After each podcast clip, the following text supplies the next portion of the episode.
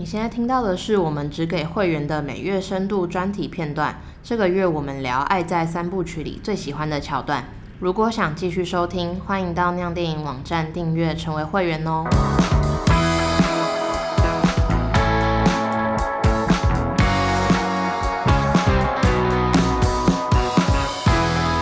还有记得特别喜欢哪一段，或者是特别不一定是跟感情有共鸣，但是这三部曲里面还有什么让你们印象深刻的段落？大家很喜欢分享，就是像刚刚九月聊到在唱片行，就是你有点你看我，我看你，但他们应该没有事先套好吧？那段那段戏我知道的是，就是说他们剧本上面有，剧本上当然有这么一场戏，他们两个一起进去，一起进去听音乐，然后但是导演那时候有刻意，就是他们知道歌词，但他们两个都没有听过那首歌，然后导演说那是他们两个第一次，这这这是这两个演员。都是第一次听见那首歌，所以我觉得那个暧昧的神情有可能是事先知道要演的，但是听音乐的这个感觉是真的是第一次。那我觉得这一点也蛮聪明的，就是被音乐催化的那种。对，那一段就是。很，因为很多人会把它特别剪出来，然后去回味。重看的时候真的觉得很美，而且它好像有呼应到在下一部、第二部的时候，他们坐在车上，对，没错。然后也是有点想，两个人都有点想伸手，就是好像要跟对方就是触碰他这样，但又有就是摸不到。我那时候看到就觉得哇，他我不知道是不是刻意有点在向第一集致敬或是什么，嗯、但就觉得那种两个人就是有点喜欢，然后但是又有点。好像要试探，但是又不太敢做出太多那种，真的很美。嗯嗯。第三第三集的最后啊，就是当后来杰西还是追出去，然后跑到那个湖边的小小坝那边，坐在旁边要要跟 Celine 讲话的时候，也有也有一段也有一段是讲，就是两个人没话，然后好像是应该是。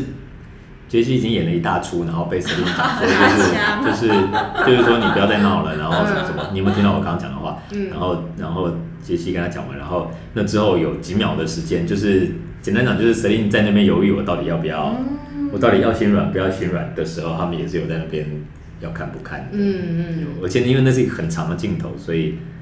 我觉得那里也真的是很厉害，就是显然他们两个也都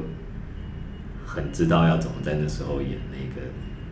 那一个情景，我觉得我最喜欢的一幕应该就是第二部最后，Celine 弹吉他唱歌那里，嗯，还有第二幕喜欢的应该就是第三部，他们在房间里面吵架，然后有点刻意要拍那个 Celine 的身材已经走样的那种感觉。可是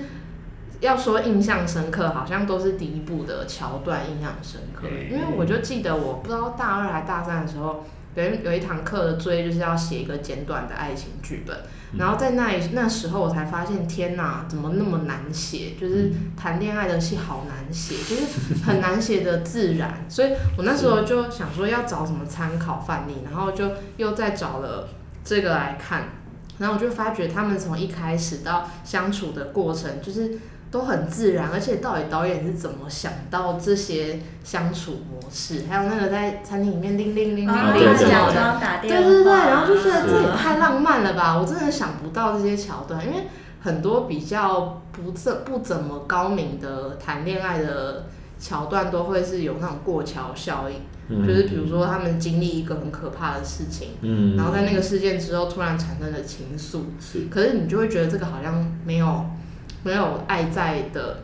那个导演安排的那么的绵密跟自然，就觉得好难。这到底要怎么写出这样的剧本？是，对，这这的确是，这就是这个系列厉害的地方，嗯、就是看起来自然，然后他们两个都好像真实的人一样。对。刚就想到他人设其实真的做的很一致，因为而且他加入了是时间的因素。你如果有连看过三部的，你就会发现说，其实你看得出来，就是 Celine 她从一个就是二十几岁，然后青春洋溢、浪漫的少女，然后一路这样子慢慢的进化，到第三部她已经是孩子的妈。然后她开始会唠叨老老公，然后会有无止境的抱怨啊、碎念啊等等。但你如果再看到 Jesse 身上的话，你就会发现他其实第一集好像到第三集，他都是一个浪漫的男孩，就是一个老屁孩。对，就是因为他从第一集他就说什么，如果我现在没有约你，我就是。怎么会后悔什么的？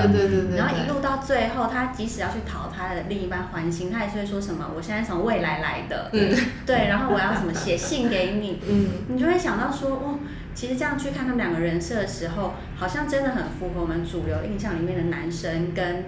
长不大。就是大男孩，对，然后跟一个他会随着环境开始变化的一个女生的一个妈妈妻子的形象，嗯，是真的很厉害。对，先先说回刚刚就是特别喜欢的段落啊，我我自己非常喜欢第二集，而且我对他们第二集有一段戏特别印象深刻，就是他们刚在电影最开头没多久，然后 Celine 去书店找 Jessie，然后等到他出来之后，他们。刚开始散步的时候，Celine 就先把他，就跟他说：“等一下，有件事我要先问清楚。”然后就要问他说：“你你当初到底有没有去？”然后他们之间就有一段对话，他问他：“你当初到底有没有去？”然后杰西又反问他说：“你有没有去？”然后就说：“我没有去。”这样子，然后就说：“我也没有。”那两个人，然后就是就是因为 Celine 有他他奶奶的事情，所以他没有办法去嘛。然后。就在那边说，哦，还还好你也没有什么，然后想，然后想想还是想说不对啊，但是我我是这么重要的事情才没去，那不然是为什么？然后然后杰西就被就被拆穿了等等，就是那那里面的那个不只是他们两个演员，然后然后刚好那时候因为第二集的时候，Julie Delpy 就是他又有过瘦，就瘦到一个就是他他有一个皱眉的表情，就是那个那个非常非常的生动，然后他在那里。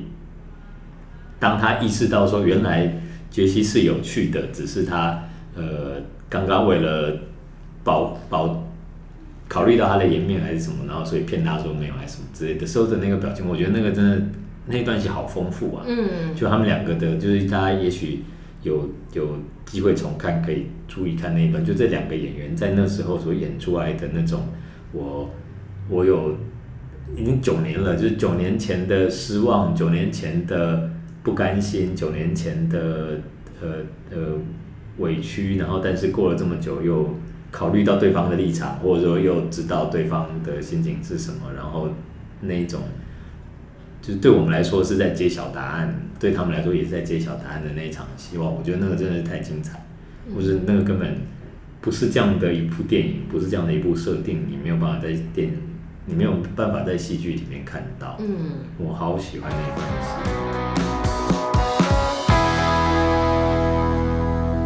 每个月的第一个礼拜三，订阅会员可以在酿电影网站收听完整版，其他读者可以在酿电影的脸书和 IG 收听精选片段，也别忘了要追踪、按赞和订阅酿电影哦。